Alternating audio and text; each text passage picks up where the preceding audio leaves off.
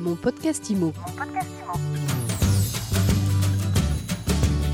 Bienvenue dans ce nouvel épisode de mon podcast IMO. Chaque jour, un éclairage sur l'actualité de l'immobilier avec un acteur du secteur. Et aujourd'hui, mon invité, c'est Séverine Amat. Bonjour Séverine. Bonjour. Vous êtes euh, directrice euh, des relations médias et publiques du groupe Se Loger. Et nous allons, euh, avec vous, en quelques minutes, commenter l'étude que vous venez de publier, une étude que vous réalisez depuis cinq ans sur les porteurs de projets qui prévoient d'investir dans l'immobilier haut de gamme. Nous allons voir notamment l'impact que la crise a pu avoir sur la perception et sur euh, les prix du marché euh, haut de gamme. Vous avez d'ailleurs participé il y a quelques jours euh, à une table ronde à ce sujet. Une précision importante, cette étude est menée auprès des personnes qui souhaitent acquérir et que vous retrouvez sur votre site Belle Demeure. Et surtout, elle est réalisée et encadrée par l'Institut d'études Opinionway. La première chose, je crois qu'on connaît déjà la réponse, donc on va le dire directement. La crise du Covid n'a pas impacté de manière négative, loin de là, les envies et les réalisations d'achat dans l'immobilier haut de gamme en France. Pas du tout, je dirais même qu'elle a une santé insolente. Euh, ce marché du luxe se porte très bien. Euh, on le constate sur le site Belle Demeure, effectivement, avec une consultation d'annonces en ligne qui augmente, un délai de publication des biens qui se réduit. Bref, euh, des biens haut de gamme qui ont la cote malgré l'absence d'une clientèle étrangère. Et ça, c'est un élément saillant de cette enquête cette année. Alors, absence d'une clientèle étrangère, parce que faire de ma part, vous allez me reprendre si je me trompe, c'est souvent la clientèle étrangère qui vient investir dans le haut de gamme en France. Pas uniquement, mais souvent. Oui, effectivement, il y a bien des secteurs de notre économie en France qui sont portés par un rayonnement international et par l'attrait des étrangers pour la France, que ce soit dans le tourisme, dans la mode, la gastronomie, mais surtout l'immobilier. Et avant la crise, ce que l'on constatait et ce que l'ensemble des professionnels du marché haut de gamme constataient, c'est que une transaction sur deux était réalisée par un acquéreur étranger. Il était donc facile euh, de prédire euh, une espèce, un espèce d'effondrement du marché avec la fermeture des frontières depuis 2020. Or, il n'en est rien. Ce qu'il ressort de l'étude de Belle Demeure, euh, c'est que les prix et la perception se portent bien tellement bien qu'on parle d'une santé, une bonne santé insolente, et ce, malgré l'absence de clientèle étrangère. C'est la seconde fois que vous employez le terme, et vous avez raison parce qu'il est extrêmement parlant. Séverine Amat, concrètement, cette clientèle française, j'allais presque dire cette nouvelle clientèle française, qu'est-ce qu'elle veut? Qu'est-ce qu'elle attend? Pourquoi est-ce qu'elle se dirige euh, sur ce secteur de l'immobilier haut de gamme? Alors, elle est déjà extrêmement optimiste euh, et confiante, cette clientèle. Elle, euh, on l'a jaugé, ce sentiment de confiance. Il était de 67% en 2019. Euh, il est de 83 en 2021. C'est un chiffre record. On n'a jamais eu ce, tel, ce tel chiffre en 5 ans d'études. 48% des sondés pensent que la situation économique en France va s'améliorer. Elle est quatre fois plus haute euh, ce sentiment est quatre fois plus haut que ce qu'il ne l'était en juin 2020, puisqu'il était de 12%, et euh, il reste supérieur à 2019, puisqu'on était à 36%. Donc cette clientèle, en fait, elle souhaite à 64% acheter, mais elle souhaite aussi à 67% vendre euh, et vendre plutôt rapidement, puisque les trois quarts des répondants à l'enquête veulent mettre en vente euh, un bien haut de gamme dans les 12 prochains mois.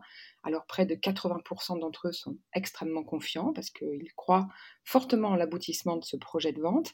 Et globalement, que ce soit les acheteurs et les vendeurs, ils sont 73% à penser que de toutes les manières, cette crise de la Covid va créer de vraies opportunités sur le marché de l'immobilier de prestige en France. En deux mots, les vendeurs veulent vendre pour acheter autre chose pour faire du cash pour investir ailleurs? Cette population, euh, ce profil d'acquéreur haut de gamme est un profil qui est multipropriétaire parce que l'on voit et l'on sonde dans l'étude qu'ils sont en majorité propriétaires de 2 à 8 biens en moyenne.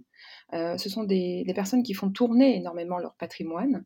Ils achètent au coup de cœur, ils achètent à la saisonnalité, ce sont des nomades, euh, puisqu'ils ont plusieurs points de chute un point euh, dans les stations de ski pour l'hiver, un point sur le littoral pour l'été et un point euh, dans le centre urbain pour euh, tout ce qui est événements culturels de renom, que ce soit dans la mode, mais aussi dans l'art. Donc oui, ce sont des multipropriétaires, mais qui ont quand même, donc ils font tourner, ils revendent si nécessaire, pour racheter derrière, investir.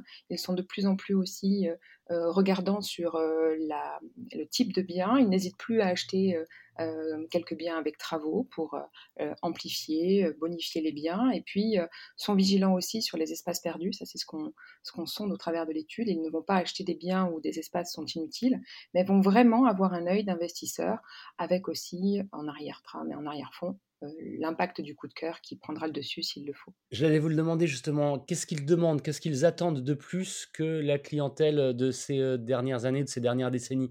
Est-ce qu'il faut que ça soit plus connecté? Est-ce qu'il faut qu'il y ait plus d'espace extérieur? Est-ce qu'il faut qu'il y ait plus d'accessibilité? Je ne sais pas. Qu'est-ce que Qu'est-ce qui change? Qu'est-ce qui a changé? Je dirais qu'avec le segment classique, euh, le point commun entre ces deux cibles, c'est l'envie d'extérieur, le besoin d'air, le besoin d'espace. Alors ça, ça l'a toujours été sur euh, la typologie haut de gamme, euh, parce que ce sont des, porteurs de projets qui investissent dans des biens de grande superficie. on voit aussi, alors, chose atypique, que les biens hyper luxe, alors qu'est-ce qu'un bien hyper luxe C'est un bien qui est estimé à plus de 10 millions d'euros euh, ont, une appétence extrême, c'est-à-dire que les, porteurs de projets se penchent davantage euh, sur ce type de bien. On voit aussi que ce type de bien afflue sur euh, le site Belle Demeure, puisqu'on constate plus 160% de, de dépôts d'annonces en plus sur le marché parisien.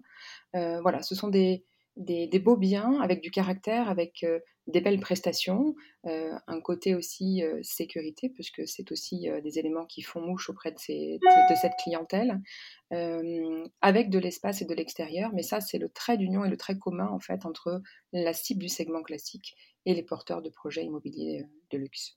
Pour terminer, peut-être, Séverine Amat, je rappelle que vous êtes directrice de relations médias et publiques du groupe Se Loger. Vous, vous êtes avec nous aujourd'hui sur mon podcast IMO pour commenter cette étude que vous réalisez chaque année avec le site Belle Demeure sur les, les envies, les, les, prévisions d'investissement dans l'immobilier haut de gamme des porteurs de projets. Quels sont vos conseils pour les professionnels? Est-ce qu'il faut se former? Est-ce qu'il faut ouvrir plus de corners destiné à cette clientèle destinée au luxe dans les agences, par exemple? Alors, le, métier du luxe est un métier à part entière, tout comme le métier d'agent immobilier. Et bien évidemment que la formation est essentielle. On ne s'improvise pas expert du marché, et notamment dans le luxe, parce que la typologie du luxe euh, a cette euh, différence que de, vendre des biens atypiques de par leurs matériaux. On parle de châteaux, on parle de manoirs aussi hein, sur le segment du luxe. Donc, faut-il être connaisseur euh, de l'univers? Donc, oui, il faut se former pas tout le monde peut, euh, s'approviser euh, euh, agent immobilier sur le segment haut de gamme.